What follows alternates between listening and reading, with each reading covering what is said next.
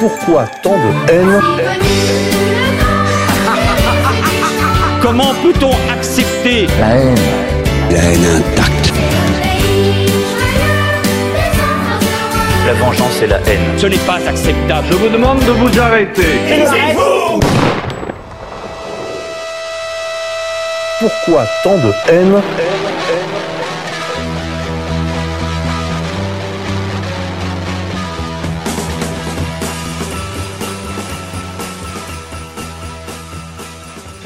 Pourquoi tant de haine de la part des élites mondialisées envers les nations et les peuples? Qu'est-ce que la grande réinitialisation connue aussi sous le nom de Great Reset? Que ces élites promettent à des peuples de plus en plus malmenés, déclassés, aliénés? C'est la question que aujourd'hui nous posons, nous, c'est-à-dire Yann Purdom, directeur de ERFM, et moi-même. Yann, comment vas-tu? Je vais très bien, euh, je vais très bien. Bonjour à tous. Euh, salut Lounès, c'est un vrai plaisir d'être avec toi. Qu'est-ce que le Great Reset? C'est donc la question que nous posons à nos deux invités du jour, Marc Gabriel Draghi et Modeste Schwartz. Marc Gabriel Draghi, bonjour. Bonjour messieurs, merci pour votre invitation.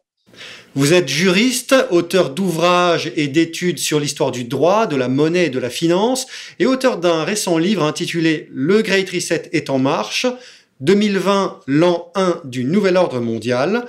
Pouvez-vous nous en dire davantage sur vous, quelques mots pour vous présenter, Marc je vais éviter d'être trop long. Donc, je suis juriste de formation et de profession. Au niveau sociologique, je suis issu de la petite bourgeoisie euh, déclassée. Je viens d'une famille euh, d'artisans d'art.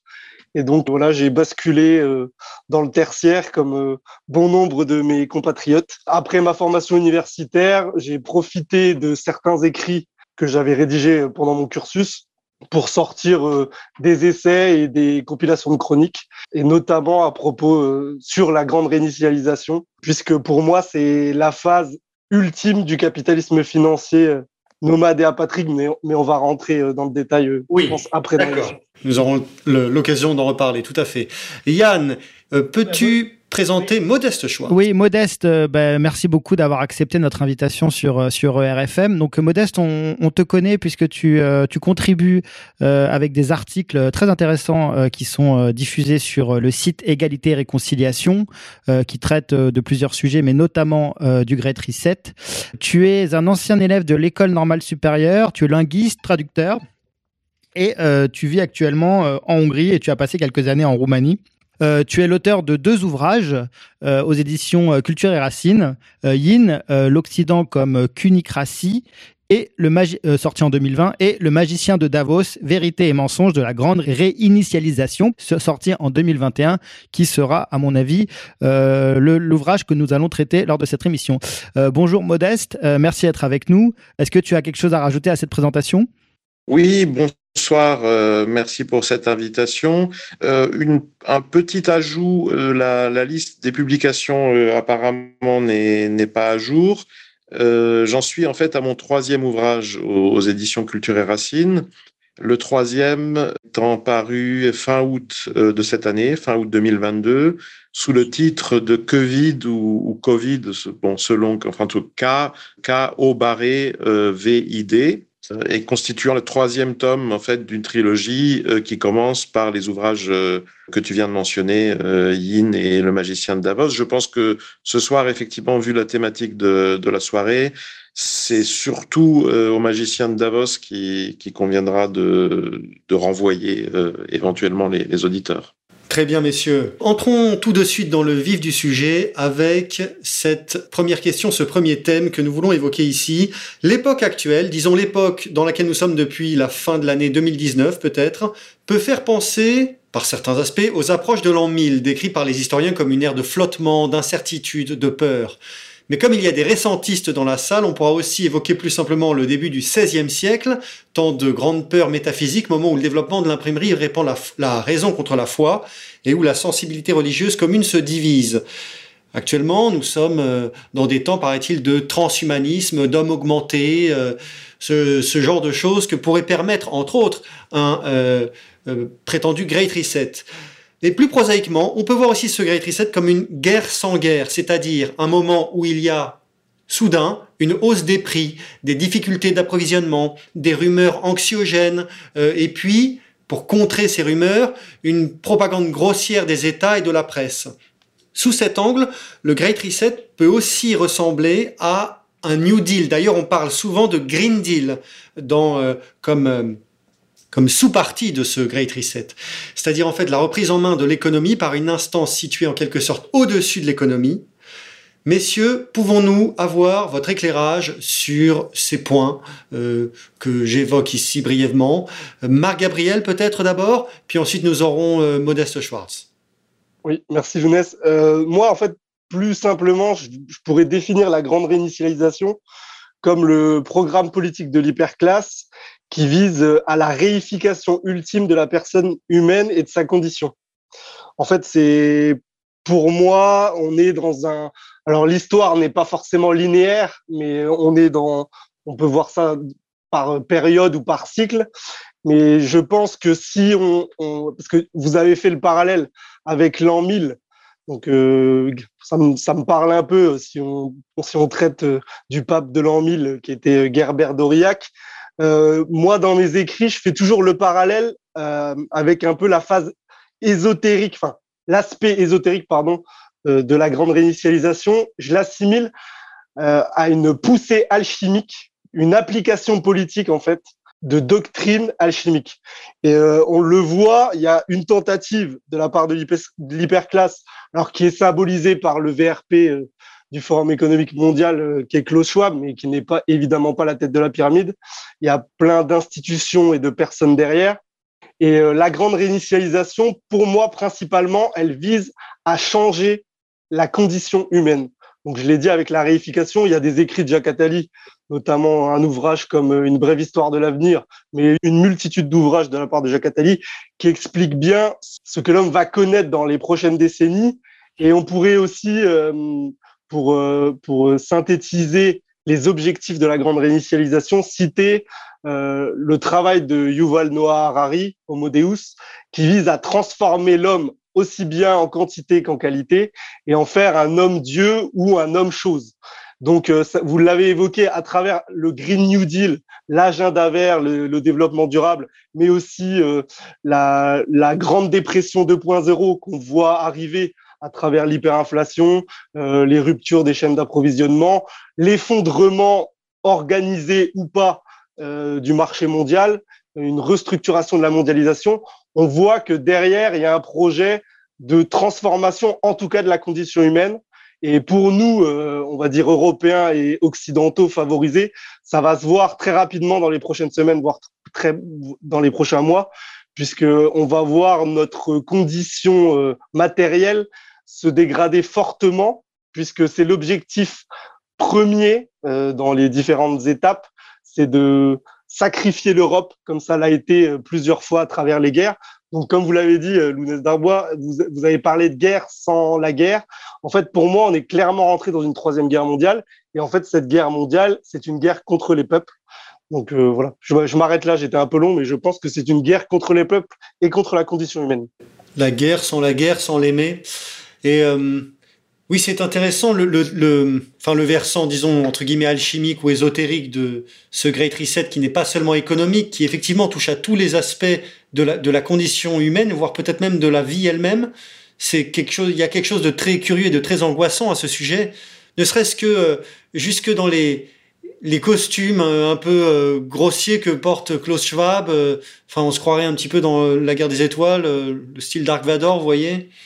Et puis, ne serait-ce que dans la manière qu'il a lui-même de prononcer le mot Great Reset. Il force extrêmement fort sur son, sur son accent allemand. Enfin, je sais pas, on est à la limite du, d'une vraie peur métaphysique ou alors d'une grossière farce euh, vraiment de fin de bouffonnerie euh, de, de fin de fin de banquet quoi. Je sais pas. C'est c'est c'est le mélange des deux qui qui peut être assez angoissant. Ouais mais modeste peut-être que tu peux euh, tu peux nous éclairer un peu sur sur les la, communication en fait de, de Klaus Schwab donc qui est donc le le, directeur de, ce forum économique mondial et, et nous dire un peu à qui à qui est adressée finalement toute cette communication et notamment ce livre le Great Reset la grande grande réinitialisation Modeste Oui, euh, je, voulais, je voulais d'abord euh, réagir à, ce que, à ce que vient de dire Marc Gabriel.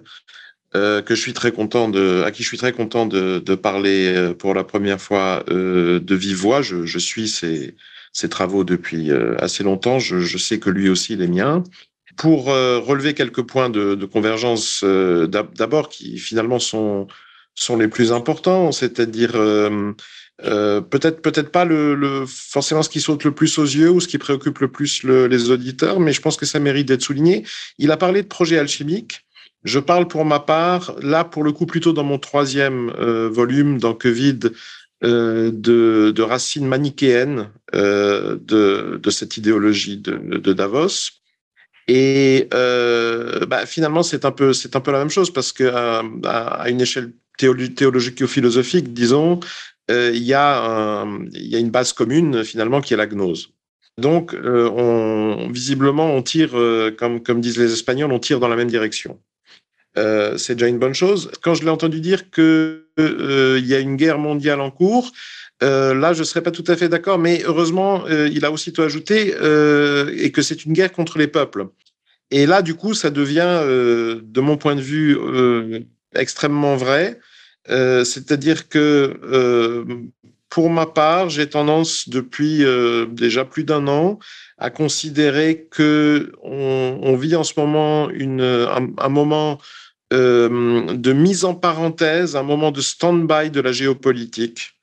Euh, c'est-à-dire que la géopolitique n'est en ce moment, à mon avis, pas effective, pour une raison simple, qui est l'émergence euh, de euh, la caste. Euh, Marc-Gabriel euh, Draghi a, évoqué la, notion d'hyperclasse avant, c'est un autre nom qu'on peut lui donner. En tout cas, il est bien clair qu'il existe désormais une caste euh, mondiale, ce qui, ne veut pas dire d'ailleurs que c'est une organisation pyramidale, que quelqu'un au centre donne des ordres que tout le monde va exécuter, mais en tout cas, des gens qui se reconnaissent euh, indépendamment, en, en dépit d'une relativement grande diversité d'origine ethnique, confessionnelle, etc., mais qui se reconnaissent euh, finalement comme appartenant à une, euh, une, une caste. Et d'ailleurs, hein, ce, qui, ce qui est anthropologiquement définit avant tout une caste, c'est l'endogamie. Et effectivement, vu le, le, précipice même anthropologique qui, qui, est, qui est en train de s'approfondir entre cette caste et le reste de l'humanité, euh, la, la, définition anthropologique est, est parfaitement euh, applicable. Et cette caste a aussi une idéologie plus, en réalité plusieurs idéologies. Hein. C'est-à-dire si vous allez trouver un membre de cette caste qui appartient aux, hautes sphères du Parti communiste chinois, euh, l'une de ces idéologies, c'est l'idéologie commune à la caste, donc celle d'appartenir à une élite éclairée qui va mener l'humanité vers je ne sais quoi, etc. L'autre, c'est euh, le marxisme-léninisme dans sa version euh, néo-post-maoïste euh, chinoise, etc., etc. Si vous allez regarder Bill Gates, ce sera encore une autre histoire, etc., etc. Bon, mais il y a chez chacun, on va quand même trouver, à mon avis, au moins une des idéologies euh, opérantes euh, qui est commune à, à l'ensemble de la caste. Et donc, on a, voilà, on a l'immanence et le, on a le, l'objectif et le subjectif, hein, c'est-à-dire la réalité d'un groupe social et la conscience, au moins partielle, qu'il a de lui-même dans son unité et que non pas les autres castes. C'est-à-dire que nous aussi, euh, Marc Gabriel s'est présenté avant euh, en parlant de ses origines sociales. Je suis pas contre. Je pense aussi que cette vieille question de d'où parles-tu camarade reste euh, tout à fait valable. Et, donc j'y réponds à mon tour. Euh, je, suis euh, enfant d'enseignants qui étaient eux-mêmes euh, enseignants de, paysans et d'ouvriers. Et euh, donc, je pense que euh, tous ceux qui participent au moins à cette conversation, peut-être pas tous, tous ceux qui, qui l'écoutent, mais la grande, la grande majorité, à mon avis, euh, appartiennent aussi à des castes, des castes inférieures, hein, comparées à celles que je viens, viens d'évoquer. Malheureusement, ils n'en ont pas suffisamment conscience. Et c'est pourquoi la guerre euh, menée par cette caste ben, au reste de l'humanité, parce que c'est une guerre de domination, est généralement mal comprise, mal, analysée, entre autres parce qu'on lui surimpose généralement les filtres de cette science qui, pour moi, pour l'instant, est une science du passé, qui est la géopolitique. Je ne dis pas que la géopolitique ne pourrait pas réapparaître à un moment euh, sur le devant de, de, la, de, la, scène historique. Je dis juste que pour l'instant, comme le montre assez bien la pseudo-guerre ukrainienne entre des gens qui en réalité ne veulent absolument pas se faire la guerre, la géopolitique n'est pas opérante. Euh, C'est-à-dire que face à un choix euh, crucial donné, euh, entre les intérêts d'un, disons, d'un bloc de pouvoir, euh, le bloc américain, le bloc russe, etc., et les intérêts de la caste, eh bien, les intérêts de la caste passeront toujours devant. Et ceux qu'on parle de, de, de des dirigeants à Washington, de, à Pékin, à Moscou, où, n'est-ce pas, les, travaux du Great Reset se poursuivent, se sont même accélérés en réalité depuis le début de, de l'opération spéciale. Donc voilà, voilà mes points de, voilà mes points d'accord avec euh, avec Marc Gabriel Draghi. Euh, là où euh, je nuancerai un peu son propos et en, le faisant, en réalité, je réponds aussi à la question que vient de me poser Yann concernant la, la, communication de Davos. C'est que pour moi, il est extrêmement important là aussi de distinguer entre l'objectif et le subjectif. C'est-à-dire que euh, il y a une réalité immanente de, de, des, on va dire, des opérations euh, d'ingénierie sociale mondiale euh, auxquelles procèdent en ce moment Davos et ses marionnettes. Et puis il y a le discours qui, en grande partie provenant de, Davos, et là effectivement c'est généralement Klaus Schwab qui va se charger de, en tant que porte-parole hein, de la formulation, ou du moins de, de, la, de, de, prononcer ce qui a été formulé, alors par qui. Euh, il a un co-auteur aussi, un certain Thierry Malray. D'ailleurs, il est d'ailleurs très intéressant de s'intéresser à son parcours. Bon, et donc ce discours euh, que j'ai dans mon Magicien de Davos euh, analysé comme étant avant tout adressé à ce que j'appelle le middle management euh, du mondialisme, c'est-à-dire cette couche intermédiaire à ces gens qui ne sont pas eux-mêmes des oligarques, qui ne sont généralement pas milliardaires, qui sont évidemment pas, pas non plus nécessiteux euh, en, en, général, mais qui ont surtout de hautes responsabilités et qui d'ailleurs très souvent les motivent plus en réalité que, que, que l'argent lui-même. Et là, il faut penser évidemment à ces élites gouvernementales un peu tirées du néant par, par Davos, hein, d'où effectivement la présence parmi eux de nullité euh, absolue. Mais c'est pas c'est pas très important. De toute façon, ils sont pas là pour euh, eux-mêmes prendre des décisions, euh, analyser une situation, y réagir, etc. Euh, ils sont ils, ils, ce sont des ce sont des acteurs. Et d'ailleurs, euh, un détail très intéressant, c'est que de ce plus sont en plus, des hommes qui appliquent. Voilà. Et, et un détail d'ailleurs sociologiquement intéressant, c'est que de plus en plus souvent, ils sont effectivement recrutés euh, ben, dans le monde du théâtre. Hein, donc, euh, d'Emmanuel de, Macron, euh, qui a donc fait la connaissance de, la créature à laquelle il est conjoint à l'état civil dans le cadre d'un groupe de théâtre lycéen. Jean-Michel. Histoire officielle, telle, Brigitte, que l'Élysée lui-même le voilà. Volodymyr Zelensky, l'acteur, acteur de cinéma d'ailleurs disons, faut, faut bien le reconnaître, quand un peu plus talentueux que Macron, bon, euh, qui se retrouve président de, de l'Ukraine, et à un moment, n'est-ce pas, pas, pas à n'importe quel moment de, de l'histoire de, de, ce pays.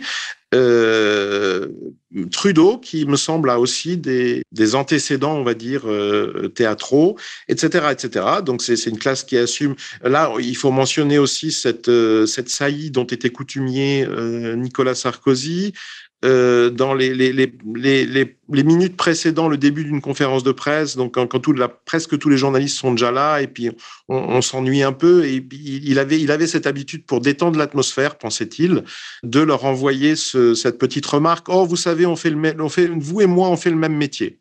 Je pense qu'effectivement, il pensait pas si bien dire. Et donc tout ça pour dire que euh, il y a ce, y a ce discours donc de Davos qui en réalité, est avant tout là pour fournir des éléments de langage à cette, euh, cette middle class, à ce, à ce corps des officiers, euh, disons, de, du, du, du, mondialisme en, en, action, qui est à la tête, bah, finalement, de la plupart des, des institutions dont, dont, dont, dont, on hérite maintenant au moment de, de, la, de la mort des États-nations démocratiques, donc que ce soit de, des gouvernements, le sommet des, des pyramides académiques, les, hein, les, les, les rectorats, euh, rectorats d'université, euh, les préfectures, euh, préfectures de police, euh, le, et évidemment, euh, last but not least, le, cette, euh, cette autre très haute bureaucratie qui est le, le conseil d'administration des, des, des, très grandes entreprises. Marc, Marc, Gabriel, tu veux réagir à, à ça? Oui, enfin, globalement, je, enfin, c'est pas globalement, je suis profondément d'accord euh, avec ce que vient de dire euh, Modeste Schwartz. Et euh, moi, moi, je me nourris du travail de Modeste Schwartz. Après, on s'arrêtera là pour les amabilités, mais je trouve que c'est celui qui a produit le meilleur ouvrage sur le, la grande réinitialisation à travers son Magicien de Davos. Et quand, alors, je, il précisera peut-être euh, sur la nuance à, comment dire, adopter euh, par rapport à la gnose et à l'alchimie, mais tout simplement sur la, la phase dans laquelle on se trouve, donc qui est le, qui est la phase 2 de la grande réinitialisation. Donc on est en, on est en post-Covid, hein. donc il y, a eu, y, a eu, y a eu une gigantesque opération mise en place. D'ailleurs, il faudra qu'on en parle et il faudra que vous nous expliquiez tous les deux en quoi, en quoi c'était central pour, pour le, Forum économique mondial et pour le projet Great Reset. En fait, là, on est pour moi dans la phase 2, voire 3, c'est-à-dire du grand récit, puisqu'on est passé à une phase dans la, une phase dans la phase, parce que Schwab, n'oublions pas, a sorti un livre euh, fin 2021 qui fait un peu suite à son Grit Reset de juillet 2020, où il, qu'il a appelé euh, le grand récit euh, pour un avenir meilleur. Euh, j'en profite pour faire mon, ma promotion également, puisque sorti, un, je sors un livre depuis la semaine dernière qui s'intitule La grande narration vers la mort des nations, où je reprends le thème de Klaus Schwab, sauf que j'explique, on va dire, euh, j'essaye, je tente d'expliquer euh, l'application euh, dans la douleur de la grande réinitialisation et ses conséquences. Et pour répondre juste sur le, le côté, oui, je suis totalement d'accord, c'est en fait des éléments de langage qui s'adressent à une certaine classe de de management. Alors je, je vais, je, me souviens jamais des mots anglais, mais des decision, decision makers. Les, voilà, c'est des gens en fait qui sont là pour exécuter comme l'a dit, euh, comme l'a très bien dit euh, Darbois ou, ou toi Yann. On pourrait les appeler les, les collabos aussi. Les collabos, les exécutants, les Young Global Leaders. ou, les, ou les idiots utiles, parce que pas sûr qu'ils fassent partie du projet euh, in fine. Hein. Surtout s'il y a une colère après derrière, ce sera les malheureusement pour eux les peut-être les premiers à prendre. Exactement, euh, Juste pour préciser sur la guerre, parce que je pense que l'explication de, de Modeste Schwartz et la nuance est, est importante. Quand je dis guerre mondiale, en fait, moi, euh, par principe, je pense que les guerres mondiales euh, n'ont jamais été euh, faites au profit ou au détriment des nations. Euh, les, guerres mondiales première, deuxième et peut-être la troisième bientôt, où, sommes-nous peut-être dedans déjà. Euh, pour moi, elles ont toujours été faites contre les peuples au détriment des nations. C'est justement pour cela qu'on les appelle guerres mondiales. elles, ont toujours bénéficié à une petite entité ou à un petit groupe de personnes.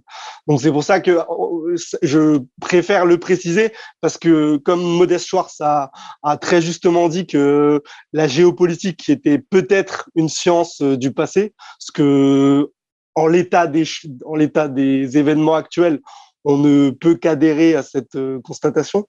Euh, je pense que on est dans la guerre contre les peuples et comme euh, j'en profite d'être sur ERFM et ben déjà de remercier ER pour le travail qui est effectué maintenant depuis plusieurs années et décennies.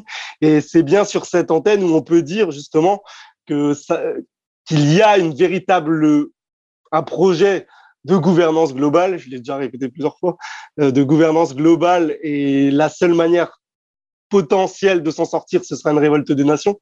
Donc, euh, je pense que vous voyez à, quoi je fais référence. Euh, et donc, c'est évidemment euh, le, le, but de la grande réinitialisation, c'est d'imposer pour moi un système alchimique et en fait un ordre inversé. Donc euh, Modeste Schwartz ira peut-être plus loin puisque il a le, on va dire le, le fond de pensée euh, qui, qui permet de, de, de bien cibler les périodes. Voilà, je sais que dans son nouveau livre il, le, il découpe bien justement la fin de l'Occident ou les, morceaux.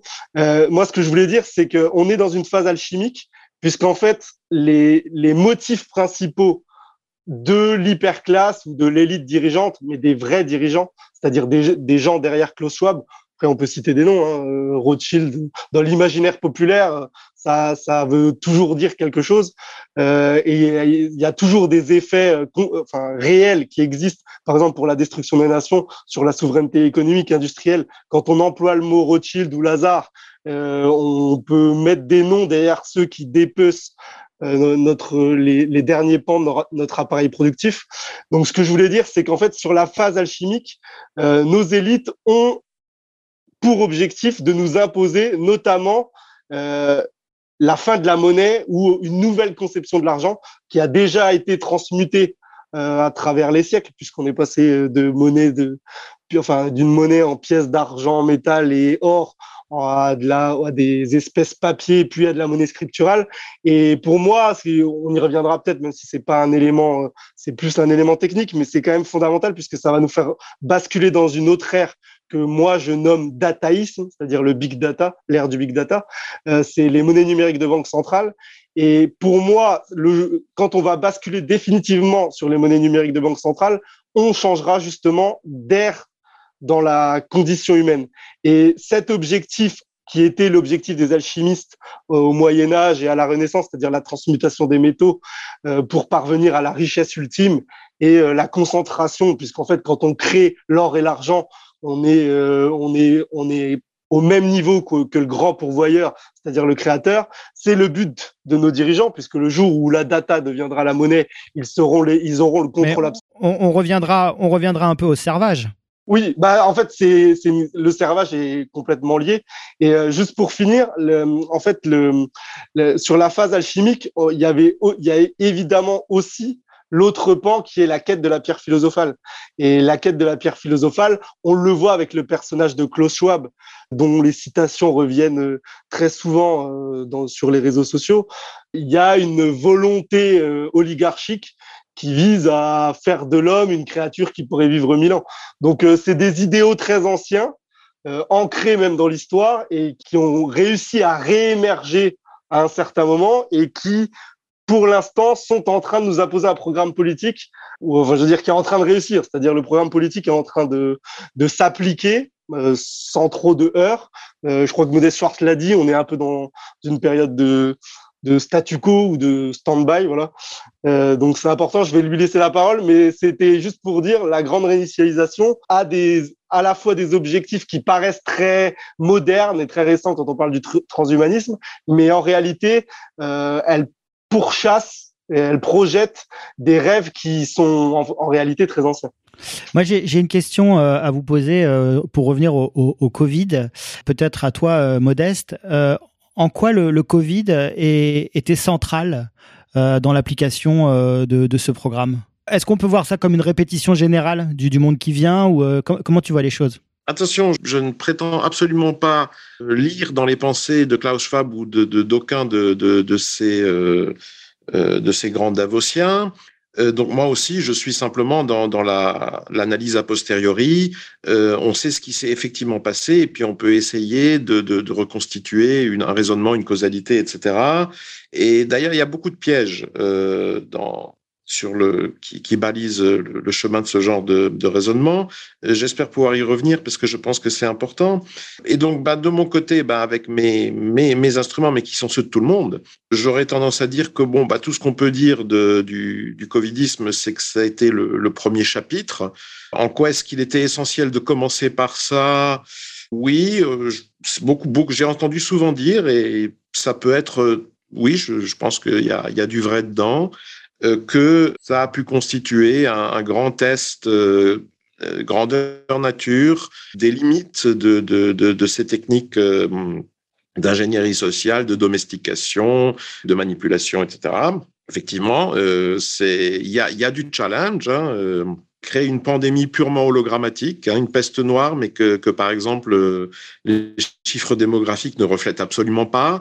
Et euh, là, d'ailleurs, je renverrai le, les auditeurs à un ouvrage qui devrait bientôt paraître de Pierre Chaillot, que, qui, qui, qui, se fait souvent aussi appeler Pierre l'écho, parce qu'on a commencé à le connaître d'ailleurs avant le Covid euh, par sa chaîne YouTube Décoder l'écho, donc qui est un mathématicien, statisticien, démographe, et euh, qui, je pense, euh, dans l'ouvrage qui va bientôt euh, paraître chez l'artilleur, va vraiment mettre les pendules à l'heure euh, de ce point de vue-là. C'est pour ça que moi, j'insiste absolument pas, je, je, n'en parle pratiquement plus. Euh, bon, le fait est que, et donc je renvoie à, cet ouvrage de, Pierre Chaillot, euh, ils, ont quand même réussi à créer euh, une, pandémie, une peste noire, euh, purement hologrammatique, c'est-à-dire que les, gens sont encore convaincus d'avoir échappé euh, à un truc qui, encore une fois, hein, je parle moi absolument pas de virus, de d'épidémiologie, de, de, trucs comme ça. D'un point de vue strictement de santé publique, c'est-à-dire de démographie, n'a jamais existé. Euh, donc c'est un c'est un tour de force et c'est un exploit. Ça a pu les résultats ont pu être jugés encourageants en vue de, de, de, de phases ultérieures. Euh, Quoique, à mon avis, il y a aussi eu des inquiétudes. Hein, c'est-à-dire, euh, euh, et d'ailleurs, je suis probablement pas le seul à avoir remarqué qu'au moment où commence ce que moi j'appelle le chapitre 2, c'est-à-dire le chapitre Ukraine, notamment au Canada, mais pas seulement, le, récit covidien, le système du covidisme commençait à, enfin, il y, avait du mou, hein, ça, ça, ça commençait à tourner un peu à l'aigre. Euh, ce qui m'a aussi fait dire, alors encore une fois, est-ce de la paranoïa ou bon, euh, une, une, interprétation rétrospective, mais que finalement certaines décisions de Vladimir Poutine euh, viennent à point nommé, y compris du point de vue de Davos. Bon, maintenant pour donc pour revenir à ces questions de de, de, de méthode et de, de donc de d'objectivité et de subjectivité de de la grande réinitialisation, quand je vous ai remarqué qu'il y a une réalité et un discours, euh, c'est aussi parce que je pense qu'il est très important de ne pas se laisser fasciner par ce discours. Euh, euh, parce que je pense que c'est le but. C'est-à-dire, pourquoi, avant, en gros, avant le début de l'année 2020, la plupart des gens ne savaient pas ce que peut bien être Davos à part une station de ski, ne savaient pas ce qu'était le Forum économique mondial, comme je dis toujours, le Forum dit économique dit mondial, euh, qui d'ailleurs n'a pas de pas de, de bureau euh, permanent à Davos. Hein. Ils y organisent des, des, grandes sauteries oligarchiques tous les ans, mais en réalité tout ça est basé à Genève. Et euh, encore moins de gens savaient qui était Klaus Schwab. Je reconnais que moi-même j'avais des notions très floues. Le nom m'était connu, mais j'ai vraiment dû faire des recherches ensuite. Bon, donc il y a eu une décision de, du, du Forum économique mondial et de Klaus Schwab personnellement de se visibiliser à partir du début de, de l'an 2020. Et je pense qu'elle a été en grande partie dictée par cette volonté justement de d'exploiter un effet de sidération. C'est-à-dire que en, en, en, montrant au grand jour, et là vous avez évoqué ces fameuses tenues, je pense que ça aussi c'est un choix. Finalement, insuffler, euh, suggérer l'idée que, que, tout ça est acté. En, en réalité, qu'il y a une sorte de... Oui, c'est ça, c'est le thème du théâtre, on est toujours dans le théâtre. Voilà, et, et donc de créer une espèce de fatalisme. En, à la fois en projetant dans le futur euh, des choses qui en réalité existent déjà depuis très longtemps. Là, je vais donner deux exemples. On parle du gouvernement mondial. Alors, à part les naïfs qui s'imaginent qu'un jour tous ces gens-là vont se réunir quelque part, je sais pas, peut-être à Jérusalem, enfin, et puis déclarer en grande pompe, alors ça, ça n'arrivera évidemment jamais, euh, ne serait-ce que parce qu'ils ne se font pas suffisamment confiance, à mon avis, les, uns aux autres. Bon, je sais pas si vous avez remarqué, mais, Bill Gates n'a pas déménagé en Chine. Hein. À, mon, à mon avis, il s'en gardera bien. Donc, bon. Euh, donc ça, ça, ça n'arrivera pas. Et si en revanche, on, on essaye de voir ce que peut réellement désigner une expression comme gouvernement mondial, eh ben, en réalité, ça existe depuis très très longtemps. Hein. Quand euh, Henry Kissinger, qui a été le, le, le, mentor, le parrain de Klaus Schwab, lui met au début des années 70 le, le pied à l'étrier en, au moment de la, de la, de la, création de, donc, de cette ONG d'un type un peu spécial qui est le, le Forum économique mondial. Klaus Schwab est pratiquement inconnu. Euh, c'est un, un encore relativement jeune ingénieur allemand vivant en Suisse qui a aussi fait des études de management, qui va finir par enseigner le management euh, à, l'université de Genève. Euh, donc, il crée cette espèce d'ONG là euh, et euh, fait son premier grand euh, rôle euh, oligarchique, sa première grande sauterie, donc la première réunion de Davos, je crois 1971, enfin je peux me tromper d'un an ou deux. et dès la première édition, vous avez, pour le dire grosso modo, vous avez la moitié euh, des, des, dirigeants politiques et économiques, au moins de l'Occident, euh, qui s'y présentent. Alors essayez-vous de faire ça, fonder une ONG, ça vous pouvez, c'est pas si difficile que ça, et puis envoyer des invitations aux diverses chancelleries, etc. Vous verrez le résultat. Bon, donc euh, évidemment, il faut, on va pas continuer à faire de la fausse naïveté. Euh, c'est le carnet d'adresse de Kissinger qu'on trouve là derrière, et le carnet d'adresse de Kissinger, ben, d'une certaine manière, c'est déjà le gouvernement mondial. Donc, s'imaginer des gouvernements mondiaux dans l'avenir, euh, alors que finalement, ben, ça existe au moins depuis la fin des, années 60, euh, vous voyez, et que ça a finalement été d'ailleurs officialisé d'une certaine manière à la fin des années 60, parce que jusque-là, on pouvait se dire, bon, bah, finalement, des gouvernements mondiaux, il y en a au moins deux. Il y en a un occidental capitaliste, etc., et puis il y en a un oriental euh, communiste, marxiste, que sais-je. Et puis, ils, ils veulent, ils pas, ils veulent, ils, ils sont dans une démarche de, destruction mutuelle. Oui, mais euh, ben, ce qu'avait déjà suggéré la crise hongroise de 1956 a été à ce moment-là confirmé, donc fin des années 60, par la crise des missiles de Cuba, c'est-à-dire le moment où finalement ils ont officialisé cette, fameuse logique de la dissuasion, c'est-à-dire que ben, fondamentalement il y aura jamais de guerre entre ces deux blocs, donc on attend simplement l'événement qui permettra leur fusion. Cet événement a été l'effondrement de euh, l'Union soviétique. Donc ça, c'est un, exemple de, ces, illusions. Je pense que Davos veut créer, c'est-à-dire donner l'impression euh, que des choses qui en réalité sont assez anciennes, mais sont en réalité des espèces de météorites qui, depuis le futur, euh, fondent sur nous à une vitesse euh, astronomique et, de façon tout à fait imparable. un autre, un autre exemple peut-être encore plus terre à terre, c'est on parlait de monnaie avant. Euh, bon, le, alors le fameux euro numérique, le, le, rouble numérique, le, yuan numérique, etc. Euh, tout ça, évidemment, sous la nouvelle forme de, de, de monnaie, donc euh, CBDC, euh, monnaie euh, crypto-monnaie de banque centrale. Bien, ben, quand vous écoutez un peu les, les, spécialistes, les experts, des gens qui sont dans le, entre autres les, les, les crypto-monnaies, etc. Mais, mais, pas seulement, hein, pas, pas, pas bon. aussi simplement des experts du du milieu bancaire, mais il vous explique, mais attendez, mais l'euro numérique, mais on, on l'a depuis plus d'une décennie. Parce que quand vous êtes dans le B2B, vous êtes entre entreprises et surtout à l'international, mais ça fait des années, ça fait des décennies que vous voyez plus jamais de cash. Ça n'existe pas. C'est, euh, oui, mais, là, excuse-moi, Modeste, là, c'est un peu différent parce que euh, là, oui, oui, oui, non, oui, la notion de oui, j'y viens, oui, j'y viens. Ouais, ouais, oui, oui, oui, oui, j'y viens. Bien sûr que c'est différent. C'est ce que je suis en train de dire. C'est-à-dire que en réalité, il vous parle sans arrêt de numérisation, de, de CBDC, il vous parle de technologie, alors qu'en réalité, bah, ces technologies sont, on les, on les utilise déjà depuis euh, depuis longtemps. Hein, euh, si vous allez dans les, les, les pays du Nord, euh, Scandinave, Balte, Finlande, etc., euh, l'usage de l'argent liquide, ça fait déjà très longtemps qu'il y est assez marginal. Et donc, tout le truc, c'est la, la technique des prestidigitateurs. C'est-à-dire, ils vous agitent un chiffon technologique. Regardez, regardez, c'est l'évolution technologique, c'est la digitalisation, etc. Mais derrière, il y a quoi? Il y a le contrôle d'échange, il y a la monnaie, si vous voulez, euh, qui est assortie de restrictions concernant sa circulation et son usage. Et eh ben ça, c'est le système soviétique. Moi, j'ai vécu dans des pays post-soviétiques. Euh, j'ai parlé à des gens qui, qui ont plus de 50 ans aujourd'hui, donc qui se souviennent de. Mais vous savez, euh, la, plupart des gens, des citoyens soviétiques, avaient de l'argent. Ils avaient, ils avaient d'ailleurs du cash chez eux, ça leur faisait une belle jambe, euh, de l'argent sur des comptes en banque. Hein, il y avait des banques en Union soviétique. Oui, mais ça, ça leur, servait, ça leur servait à rien parce qu'ils étaient dans une société du rationnement généralisé, parce qu'ils n'avaient pas le droit de sortir ces roubles. Euh, ils, étaient contingentés. Mhm. Marc Gabriel Draghi, est-ce qu'on peut voir euh, donc ce forum économique mondial comme euh, un, collectivisme oligarchisme, un, néo-marxisme qui aurait donc pour but la, la, la domination d'une élite sur sur le peuple? Oui, tout à fait. Euh, je vais répondre oui euh, très simplement et je vais aller, je vais encore une fois souscrire à ce qui a été dit par Modeste Schwartz.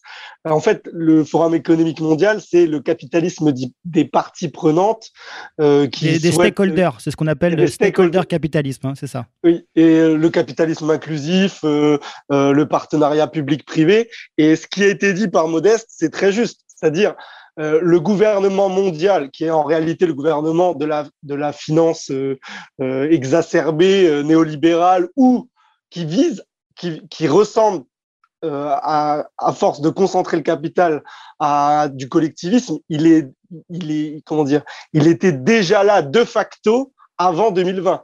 Par contre, comme ça a été dit, je pense qu'il y a une volonté oligarchique de mettre en avant le Forum économique mondial moi personnellement, je connaissais le Forum économique mondial avant la crise euh, euh, covidienne, on va dire, mais mais je le dis euh, de manière, je ne connaissais pas Klaus Schwab.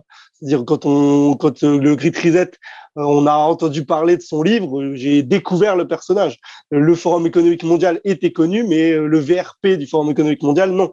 Et ce que je ce que je veux dire, c'est que oui, le le il y a pour moi une comment dire, c'est une fusion du, du pire du, du, libéralisme ou du néolibéralisme euh, avec euh, le, le, communisme. Voilà. Merci Marc Gabriel pour ces analyses. Je suis désolé de vous couper, mais comme le temps presse, il faut qu'on voit aussi d'autres points. Et je voudrais euh, simplement proposer à nos auditeurs qui seraient intéressés par ces thèmes-là, notamment par le thème que vous évoquez, Marc Gabriel, le thème du narratif, de, de l'application d'un texte en fait de théâtre sur une scène qui serait euh, euh, la fausse politique, la vraie se situant encore derrière, derrière le deuxième rideau. Vous pouvez, chers auditeurs, vous intéresser à, des, à un livre comme le, le, meurtre du pasteur de Benny Levy, ancien chef d'extrême gauche Pierre Victor, qui portait le pseudonyme de Pierre Victor. Euh, c'est un livre qui prévoit l'inanité à venir de la vision politique du monde. C'est un livre écrit euh, au début des années 2000. Et euh, on peut évoquer, on pourrait évoquer aussi par exemple le parcours de Ronald, de Ronald Reagan, ancien acteur de cinéma devenu homme politique de premier plan. Ou encore le film The Ghostwriter de Roman Polanski, film à clé sur la fonction réelle de Tony Blair lors par exemple de la dernière guerre d'Irak dans lequel le Premier ministre britannique est recruté par des services étrangers par l'entremise d'un professeur d'université ressemblant étrangement à Henry Kissinger. Euh, il est recruté où? Dans un club de théâtre. Euh, voilà, dans le club de théâtre de son université. Toute coïncidence avec des faits euh, réels serait purement fortuite. Bien, Messieurs, je voudrais que nous évoquions maintenant la grande réinitialisation. C'est tellement difficile à dire en français que c'est peut-être pour ça qu'on dit Great Reset. Ça va plus vite. Et puis le globish, finalement, serait aussi amené lui aussi à, régner sur nous, peut-être. Euh, Dieu nous en préserve. sous l'angle de la vie quotidienne du petit peuple, disons. Euh, deux phénomènes majeurs sont rapportés récemment, à savoir que les jeunes ne veulent plus travailler, le modèle économique du salariat ne leur convient pas, en termes de discipline, en termes d'emploi du temps, etc. Euh, et les adultes font, eux, la, ce qu'on appelle la grande démission, euh, aussi appelée quiet quitting ou alors great resignation. Et euh, on voit dans des entreprises de plus en plus tertiarisées, soumises au distanciel, au provisoire et au changeant, un appétit peut-être moindre à gagner de l'argent pour des travailleurs. Qu'est-ce que signifie gagner de l'argent puisque pour des gens qui ne peuvent même plus avoir l'espoir, même après 30 ans de travail, d'être propriétaires, euh, et qui vont en plus gagner de moins en moins du fait de la dévaluation des monnaies. Ainsi, on n'est ni propriétaire de ses moyens de production, ni de son moyen de logement, ni de son moyen de déplacement, puisqu'on est passé du transport à la mobilité. On pourrait s'intéresser aussi à, ce thème de la mobilité qui, euh, à terme, empêche, va, qui va forcer tout le monde à louer un moyen de déplacement on n'est pas, on n'est pas non plus euh, copropriétaire de son pays, puisqu'on est par la carte d'identité à égalité avec le premier migrant venu. Et euh, pour tous ces gens, enfin, fonder une famille, quel sens cela peut-il avoir aujourd'hui? C'est la fameuse phrase de, Klaus Schwab vous ne posséderez rien et vous serez heureux. Voilà, on je ne sais pas pourquoi on s'empresse de, on de préciser et vous serez heureux, vous inquiétez pas. Ouais, ouais. Pourquoi euh, enfin, on se demande pourquoi les deux choses sont la même phrase. Et euh, fonder une famille, qu'est-ce que ça peut signifier aujourd'hui? La fonder sur quel socle solide? Quelle, quelle vision durable du monde? Enfin, la fondation d'une famille est indissociable d'une vision religieuse du monde. Raison pour laquelle cette vision euh, allant euh, en s'étiolant, on, fait monter le mariage homo et les, des unions qui portent de moins en moins de sens. Bon. Et enfin, la coexistence de cette vie très, très rude et très, très absurde, très cynique finalement pour, pour, des, pour des petites gens, euh, la vie qu'on leur propose très cynique, coexistence de ce mode de vie avec les fortunes des influenceurs sur TikTok par exemple, qui en une vidéo de 10 secondes vont gagner euh, des milliers, des dizaines de milliers, peut-être plus d'euros. Euh, ou alors des, je sais pas moi, des, des des joueurs de poker, euh, vous voyez, ce genre de choses. Enfin, des fortunes bâties très rapidement sur peu de choses, des espèces de fortunes miraculeuses comme ça. On dévalorise la valeur travail. On la dévalorise et on démoralise aussi euh, le, le, le, travailleur dans tous les sens du terme. On lui, on lui retire sa morale.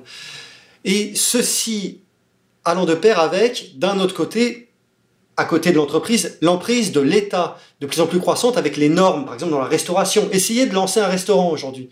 Euh, les impôts, etc. grande emprise sur l'individu, mais impuissance de l'État par contre à protéger cet individu, ce qui était le rôle premier de l'État, à protéger cet individu euh, notamment par la stabilité monétaire ou par euh, la sécurité dans les rues ou par la garde des emplois euh, dans la nation, ce genre de choses.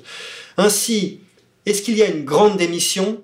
Eh bien, les travailleurs, finalement, en quittant leurs emplois d'une manière ou d'une autre, croient agir, mais ils sont agis. il y a une grande démission par la grande démoralisation, pour la grande réinitialisation finalement.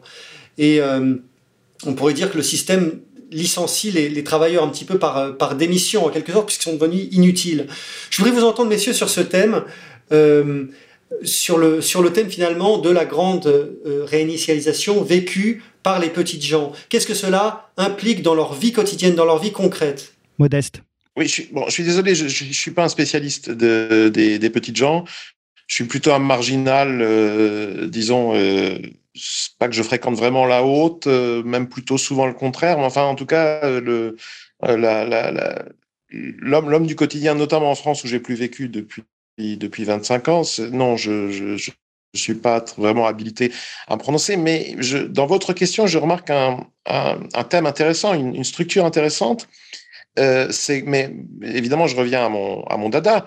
Euh, la, démobilisation, disons, y compris morale, etc., comme conséquence de la grande réinitialisation des, menées de Davos en, général.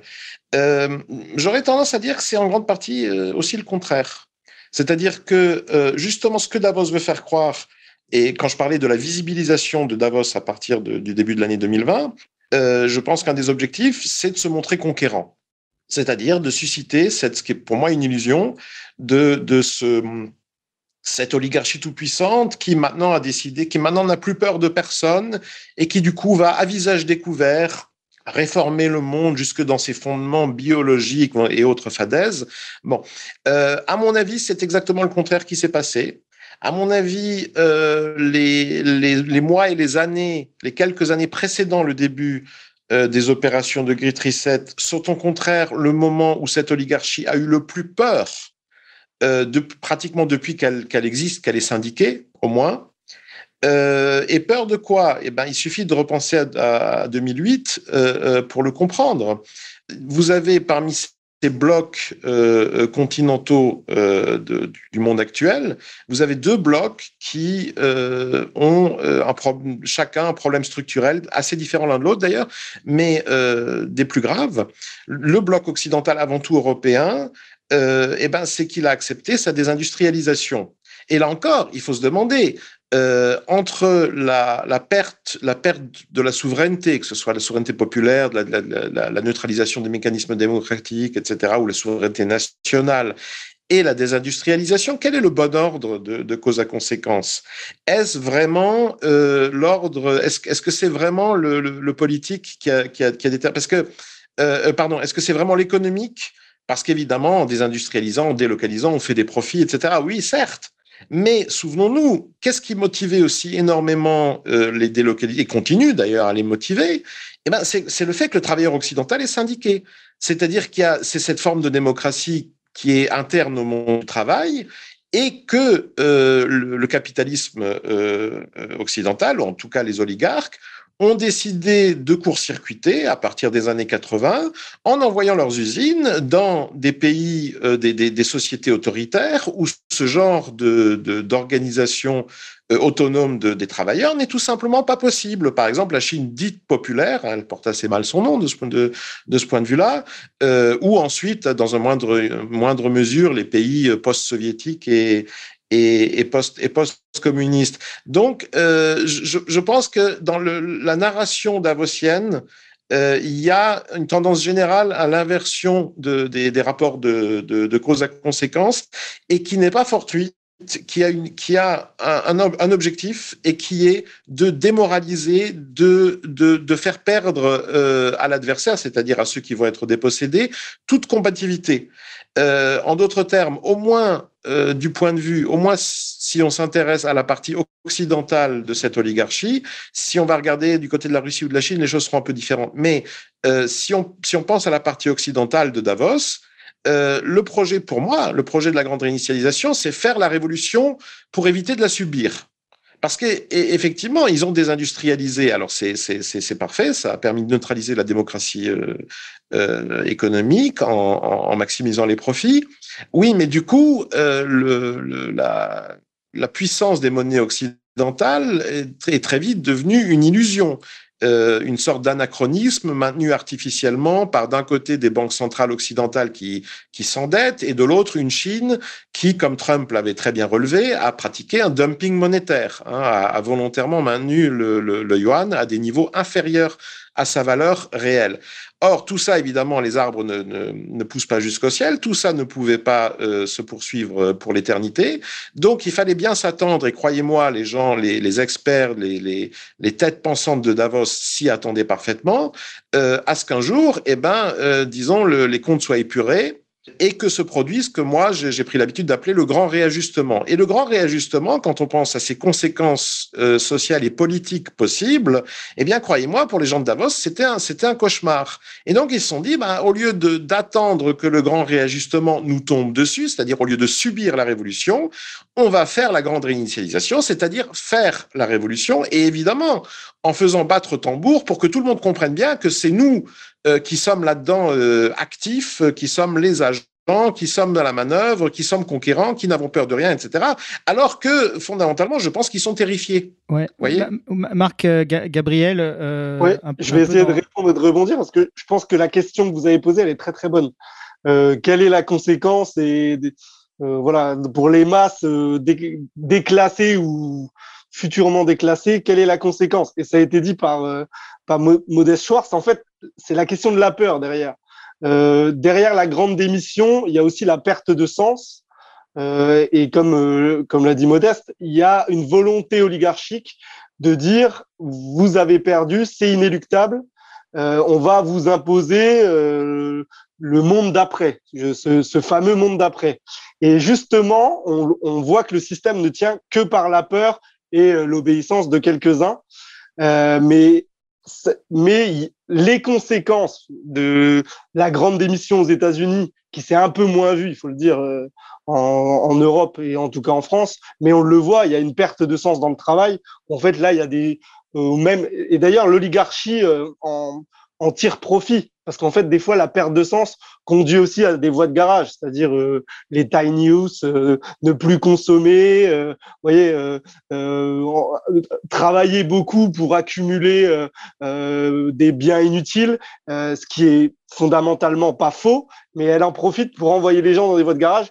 Et ce que je veux dire, c'est que cette perte de sens davosienne, elle est imposée par l'oligarchie, puisqu'elle veut, elle veut que les gens euh, ne croient plus dans les rapports hommes-femmes, c'est-à-dire c'est pour ça que l'agenda wokiste, woke, je sais pas comment on peut l'appeler, euh, euh, est, en train d'accélérer, c'est-à-dire il y a parce qu'en fait l'objectif final ça reste la dépopulation, c'est-à-dire qu'on soit moins nombreux sur le gâteau puisqu'on va potentiellement alors, est-ce que ça sera, est-ce que ça sera le cas On va sûrement être remplacé par des machines.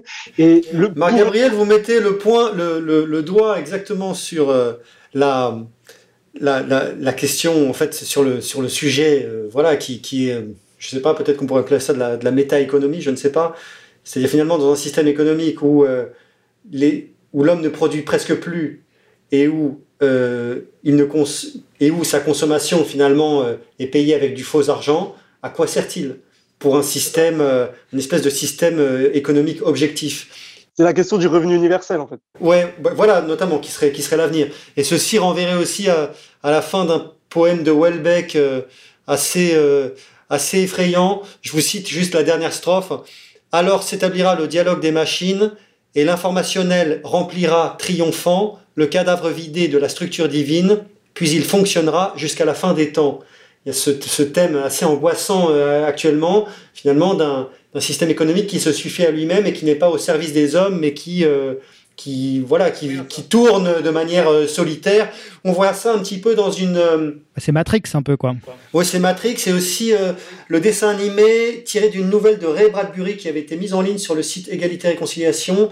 C'est une nouvelle, nos auditeurs pourront regarder, qui s'appelle Viendront de douces pluies viendront de douces pluies de Ray Bradbury. Ce que c'est qu'un monde où finalement des, des, machines continuent à tourner après que les hommes euh, aient fini d'exister, quoi, et n'y ait plus, enfin, qui est plus de, qui est plus d'hommes et plus que des machines. Le monde des robots de Bernanos. Oui, voilà, un petit, voilà, la France contre les robots. Et voilà, on, on est dedans avec la, la fonction peut-être eschatologique de la France dans ce grand thème.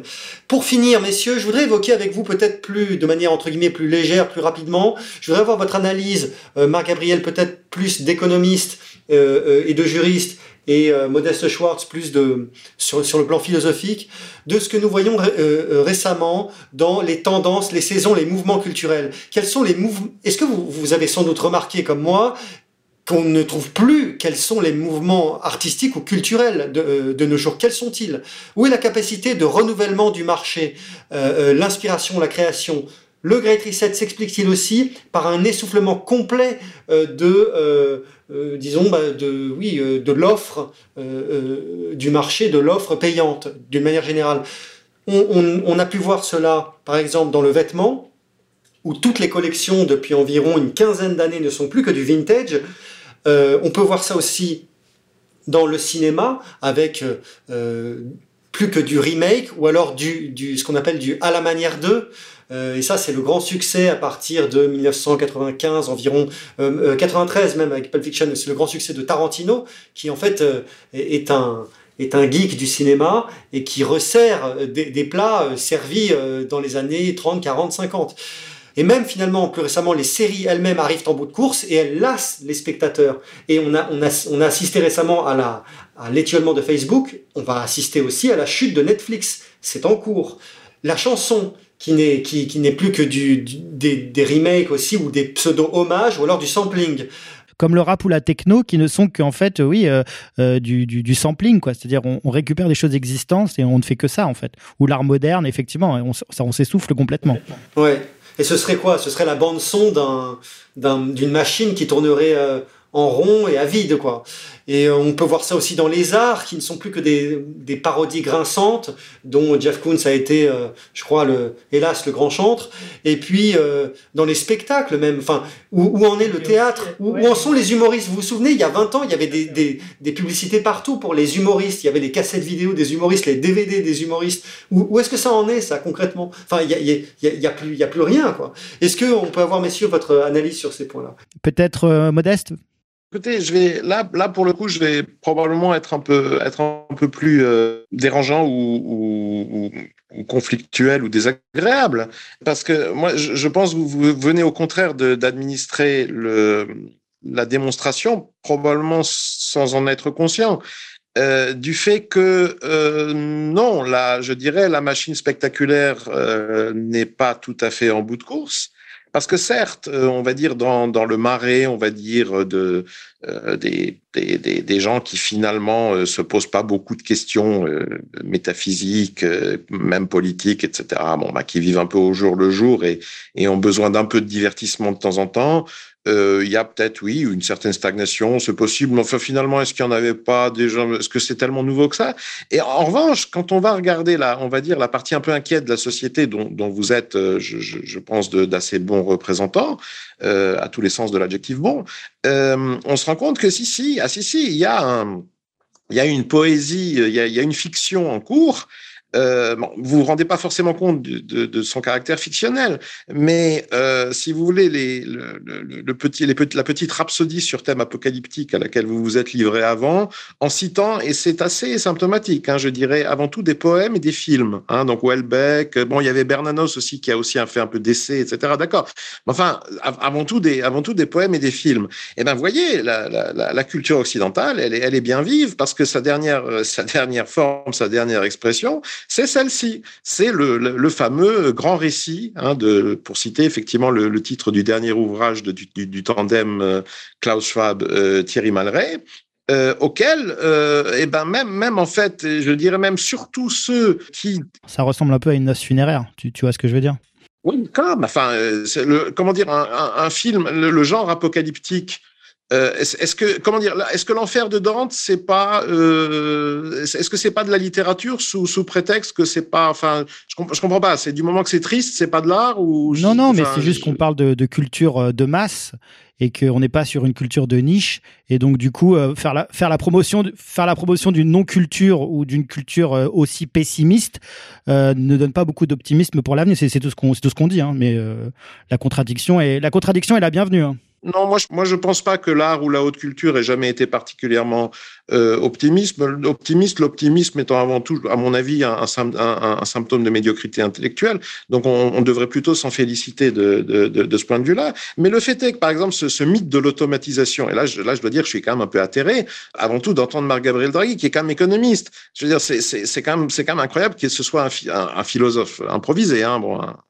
un philologue comme moi, que ce soit à moi de, rappeler à l'économiste euh, Marc-Gabriel Draghi que l'automation, c'est un mythe. C'est-à-dire, on est, on est en plein, on, est, on s'enfonce dans une récession mondiale. Automatiser, mécaniser, ça implique une mobilisation de capital. D'où va venir ce capital?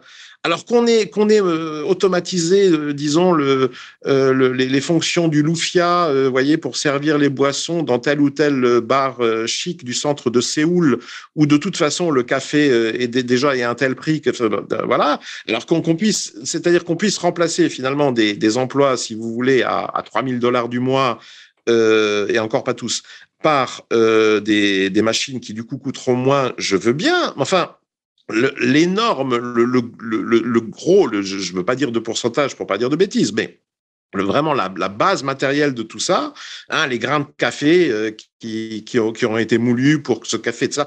Bon, bah, tout ça, ça vient d'un univers euh, agraire, agroalimentaire et industriel, d'industrie euh, lourde, qui n'est pratiquement, je veux dire, où le, où, le, où, le, travail humain reste absolument essentiel. Alors évidemment, le travail humain, au prix du marché mondial, au prix de l'Afrique, de l'Amérique du Sud, de, l'Asie du Sud, encore d'ailleurs un peu de, la, péninsule indochinoise et de, l'Indonésie, etc. Donc, euh, tout, je veux dire, tout ça, tout ça est, tout ça est un hologramme euh, euh, occidental. Non, non, l'homme, n'est pas devenu, n'est pas du tout devenu inutile. L'occidental, oui, et avant tout l'européen de l'Ouest, parce qu'il a accepté la désindustrialisation, il a accepté les bullshit jobs, et donc effectivement, le concernant lui mais ça n'a rien d'universel, vient le moment où on finit par se demander, bah, finalement, si on l'euthanasiait, ça, ça simplifierait peut-être un peu les, choses. Bon, euh, et même chose avec le revenu universel, qui, encore une fois, c'est un mythe. et je, dirais que c'est très dangereux parce que on est écouté là peut-être par des jeunes Français qui effectivement sont, on, on traverse pas une période, on va dire, d'extrême motivation et d'enthousiasme frénétique pour le travail. Et à force de leur parler de revenu universel comme comme quelque chose, c'est un peu la, c'est la dynamique du film d'horreur. Hein, C'est-à-dire on le regarde en disant oh c'est horrible, c'est affreux tout ce sang, etc. Mais en réalité, on en a envie. Et c'est un peu la même chose. C'est-à-dire, en, en s'en rendre compte, on est en train de vendre le, programme davosien à une jeunesse qui finalement, bah, les prenait. Regardez comme les Suisses ont voté lors du, du, du référendum sur le Covid. Pourquoi? Parce que leur gouvernement avait expliqué, notamment aux jeunes, c'est comme ça qu'on explique que les jeunes ne se soient pas euh, dressés et pas votés massivement non. Eh ben, parce qu'on leur a expliqué que, ben, vous savez, mais si on, si on arrête le Covidisme, ça veut dire qu'on va arrêter les subventions. Ça veut dire qu'il va falloir retourner bosser. Bon. Et du coup, on, a, on en arrive à la conclusion que, bon, finalement, euh, oui, alors c'est peut-être un peu, c'est pas très chrétien, c'est un peu transnational, c'est un peu cosmopolite, c'est pas gentil, mais finalement, euh, ce petit, hein, euh, ce, cet univers grand réinitialisé où on possédera rien et où on sera quand même heureux, parce qu'après tout, Netflix, c'est pas si mal, etc. Non, non. Alors là, je pense que c'est là qu'il est très important au contraire, de, bien, de bien, de laisser aucune euh, ambiguïté là-dessus. Euh, le revenu universel, c'est exactement comme les fameuses monnaies digitales, etc. Ça n'a rien de neuf. Ça, existait euh, ça existait pendant 50, voire 80, euh, presque un siècle dans ce qu'on a appelé l'Union soviétique. Ou alors certes, tout le monde avait officiellement un, boulot, c'était très souvent d'ailleurs des boulots plus ou moins fictifs, parce qu'on avait le droit d'être d'être chômeur, hein, on était affecté euh, d'autorité. Bon, simplement le salaire qui était versé donc pour ce boulot très souvent relativement fictif et qu'on pourrait presque donc considérer comme une sorte de revenu universel.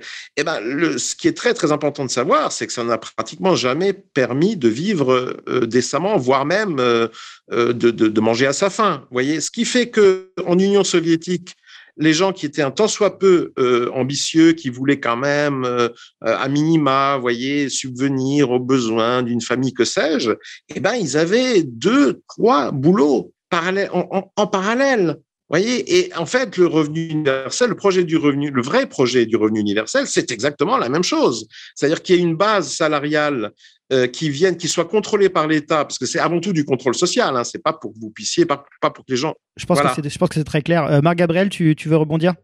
C'est pas du tout inintéressant la position de Modeste, mais là je vais être en, je vais être en désaccord. Alors déjà, on ne m'insulte pas, je ne suis pas économiste, je suis juriste. c'est pour la, pour la petite blague. Et juste pour dire, moi par contre, pardon, je pense... Pardon, Toutes je, mes excuses. Je, rigole. Mais euh, pour moi, c'est là où je vais avoir la grosse différence avec Modeste. Je pense que euh, l'automatisation, euh, l'entrée dans la quatrième révolution industrielle, euh, c'est pas demain, mais c'est quand même à horizon 2030, euh, même s'il faut une mobilisation du capital importante.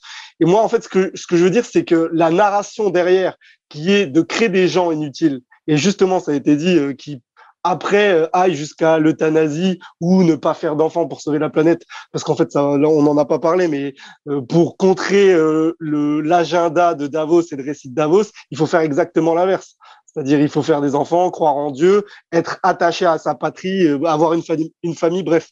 Ce que je veux dire, c'est que pour moi, avec les monnaies numériques programmables, je suis d'accord sur le fait que la, et c'est vrai la, comparaison avec l'Union soviétique. Les monnaies numériques, les monnaies numériques sont en fait un ticket de rationnement géant et qui permet d'organiser la pénurie, d'organiser le rationnement. Et ça, on est d'accord. Par contre, d'un point de vue technologique, alors ça, c'est à mon sens, on va basculer complètement dans autre chose. Et pour moi, c'est quand même une révolution. Euh,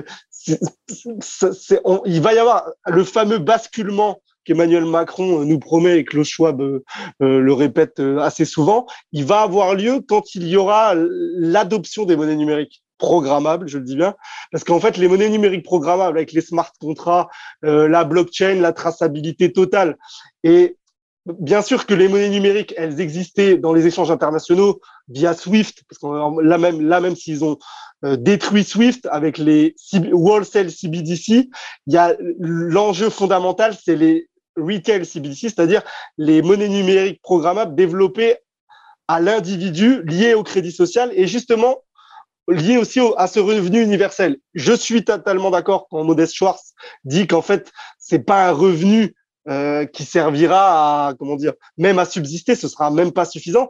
Mais justement euh, pour moi c'est c'est clairement dans leur dans leur but. Ce sera peut-être juste un revenu qui permettra de se payer la la dose de crack que porte de la Chapelle. Vous voyez ce que je veux dire? Euh, peut-être que les migrants portent de la Chapelle ils auront un terminal ou, ou, je sais pas quoi on pourra on pourra acheter le crack avec la monnaie numérique. Ça ce que je veux dire c'est que pour moi on va quand même basculer. Alors c'est peut-être une illusion euh, Modeste Schwartz à cet avis-là, mais je pense que euh, il y a quand même, on le constate depuis 2020, une accélération dans la digitalisation du monde et de l'économie.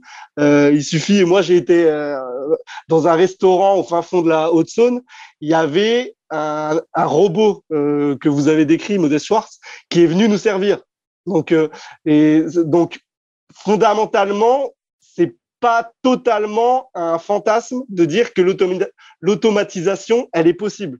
Euh, et bon, je pense que sur le projet final qui est de euh, réorganiser le partage de richesses et faire basculer la classe moyenne occidentale au même niveau que la classe moyenne mondiale, enfin que la classe euh, la classe inférieure mondiale. D'ailleurs, Attali le dit, en fait, il y aura deux classes, il y aura les hypernomades de luxe et les infranomades.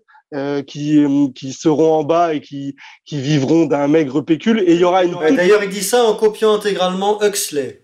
Tout à fait. Et, et, j'ai dit deux classes, mais il y aura une toute petite classe moyenne qui aura peur de basculer du côté des infranomades et qui fera tout pour euh, basculer du côté des hypernomades, influenceurs sur TikTok. Je veux dire, ce que je veux dire, c'est qu'on est quand même en train de basculer dans, dans ce monde-là. C'est-à-dire, vous avez parlé, alors c'est là où je vais être, on va, on va prendre la posture de désaccord avec Modeste.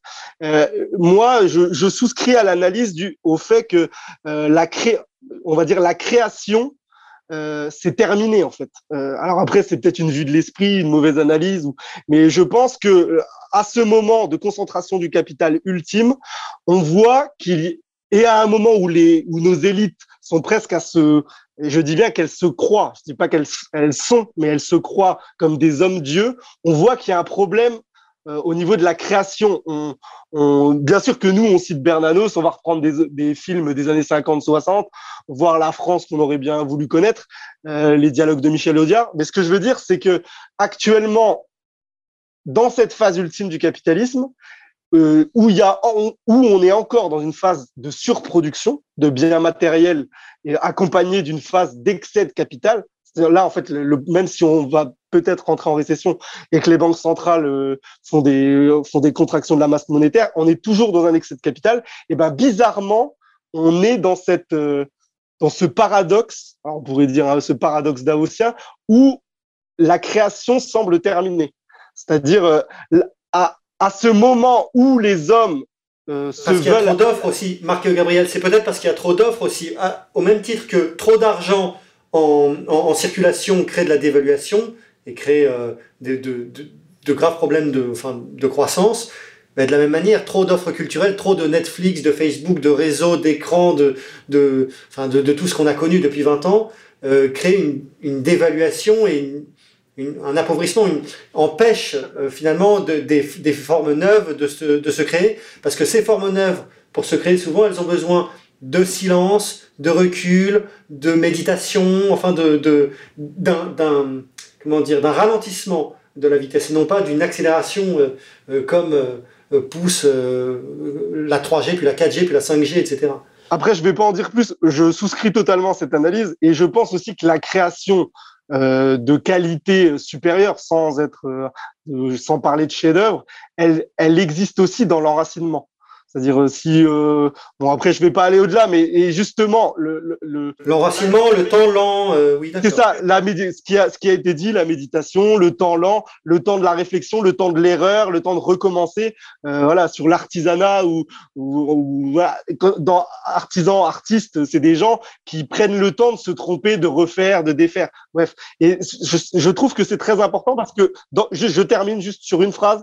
La grande réinitialisation, c'est aussi une volonté d'uniformiser le monde. C'est évidemment une illusion pour l'instant, ce que j'espère, ce qui n'arrivera pas, mais c'est une volonté de rendre l'humain, euh, de, de, faire de l'humain un, un, objet commun. Voilà. Et donc après, il y a toutes les questions derrière d'immigration, de, enfin de migration, euh, de d'identité qui viennent derrière.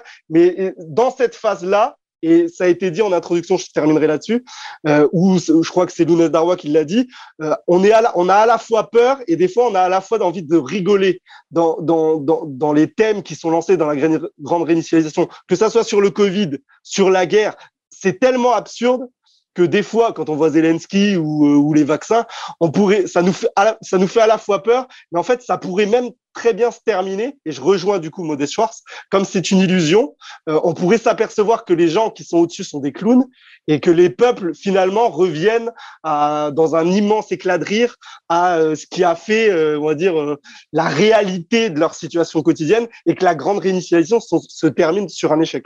D'ailleurs, ce sont bien là les deux types de de pièces de théâtre. C'est soit le drame, soit la comédie. Dans la tradition, en tout cas. Très bien. Alors, messieurs, on en a pris plein notre grade, là, pendant une bonne heure.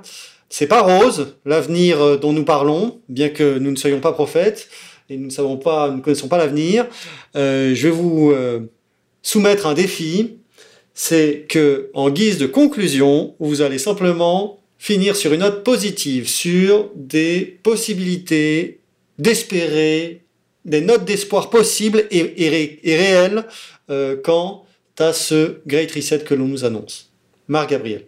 Euh, oui, alors pour terminer, je veux dire qu'en fait, je pense que notre génération a une chance et a peut-être la plus grande chance, en tout cas du 21e siècle et peut-être même par rapport aux générations du 20e, du 20e siècle, c'est qu'on a des informations à disposition. Alors après, est-ce qu'on aura la faculté de bien les traiter et d'en tirer profit Ça, c'est autre chose.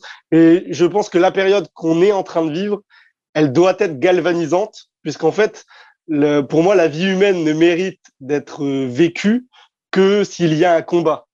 Et en effet, peut-être que d'autres vont avoir peur, et c'est d'ailleurs ce que les élites souhaitent, nous contrôler par la peur, les lâches euh, abandonneront ou, euh, ou partiront. Peut-être que nous, nous échouerons, mais ce qui compte, c'est d'être dans le combat. Et ce qui est sûr, c'est que celui qui ne combat pas a perdu d'avance. Donc, euh, la grande réinitialisation, c'est un des grands défis de l'humanité, peut-être le grand défi de ce siècle. Et je pense que il faut pas voir ça comme quelque chose de noir, puisqu'en fait, c'est la possibilité de construire un avenir meilleur, comme le dirait Klaus Schwab, à notre avantage. Je, je dis bien ça aussi bien sur le plan individuel que collectif. Euh, je pense fondamentalement que rien n'est perdu et que justement, euh, par des livres ou des intellectuels comme Modeste Schwartz ou d'autres sur, sur ER, euh, le travail est fait depuis des années. On peut citer Alain Soral et tous tous ceux qui ont été euh, promus par, par ce média ou par, par cette association. Félix Niche, Laurent Guyeno. C'est ça, Pierre Hillard, Youssef Indy, il y a Pierre Debrague, Lounès Darbois. Il y a, il y a quand même, je veux dire, la France n'est pas morte, ou si elle est morte, euh, peut-être que notre vocation future, c'est de ressusciter. Donc, ce que je veux dire, c'est qu'il ne faut pas s'enfoncer dans, dans la peur et dans la tristesse ou dans la mélancolie. Euh, les jours qui arrivent, certes, il faudra se battre, peut-être se battre, peut-être nous perdrons, mais peut-être aussi euh, nous réussirons. Donc voilà, face, on va on va lancer face au, au Grid Reset la grande résistance et c'est pas impossible que la grande résistance se mette en place. En tout cas, elle est déjà active dans certains pans de la population. Modeste Schwartz oui, alors bon, dans, dans le registre de l'optimisme, j'ai pas la, la, réputation d'être particulièrement performant, mais je vais essayer quand même. Donc la, la bonne nouvelle pour moi, c'est qu'effectivement la, la grande réinitialisation, au moins dans la mesure où on prend au sérieux ce qu'on devrait, à mon avis, s'abstenir de, de, trop faire, mais dans la mesure où on prend au sérieux ce programme Je fais bien, euh, je pense pas que ça va marcher. Ça va peut-être marcher. Alors, et c'est là que vient la, mauvaise nouvelle, c'est que malheureusement, la partie du monde où ça a quand même le plus de chances de au moins tenir un certain temps avant de, s'effondrer, bah, malheureusement, c'est l'Europe occidentale et notamment euh, le bloc euh, Italie, euh, voilà l'Europe l'Europe de Charlemagne. Bon. Modeste, on veut une note positive, hein Modeste, très important. Voilà. Il faut une note positive. Bah, la note, la note positive, la note positive quand même, euh, puisque euh, bon, je, moi je suis pas mondialiste, mais enfin, je, en tout cas, je suis mondial, c'est-à-dire je, je, je, vis, mais comme la plupart des gens qui nous écoutent, je pense dans, dans le monde, euh, dans ce qui me concerne d'ailleurs même euh, depuis un certain temps au-delà des frontières de la France. Et euh, la note positive, c'est que euh, bah, finalement, que ce soit la grande réinitialisation, bah, que qu'on peut, qu'on peut dire, disons, de la grande réinitialisation en général, ce qu'on a déjà pu observer maintenant déjà a posteriori euh, à propos de son premier chapitre, c'est-à-dire que bah, le covidisme, finalement, les, les pays qui ont vraiment appliqué euh, à fond le, le, programme covidiste, c'est une, si, on prend, on va dire, la nomenclature de l'ONU, hein, le, nombre d'États reconnus, etc., bah, c'est une minorité de pays.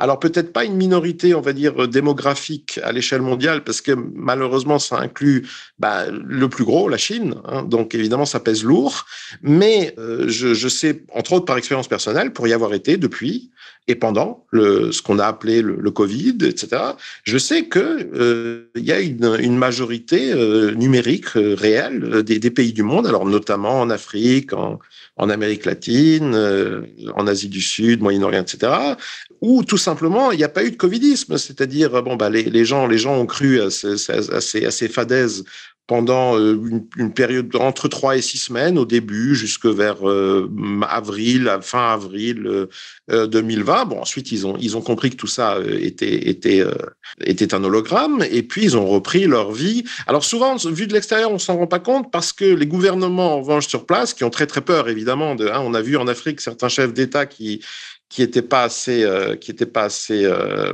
obéissants et qui ont, qui, bon, qui, qui, sont, qui sont morts, on va dire, de manière précoce et parfois brutale.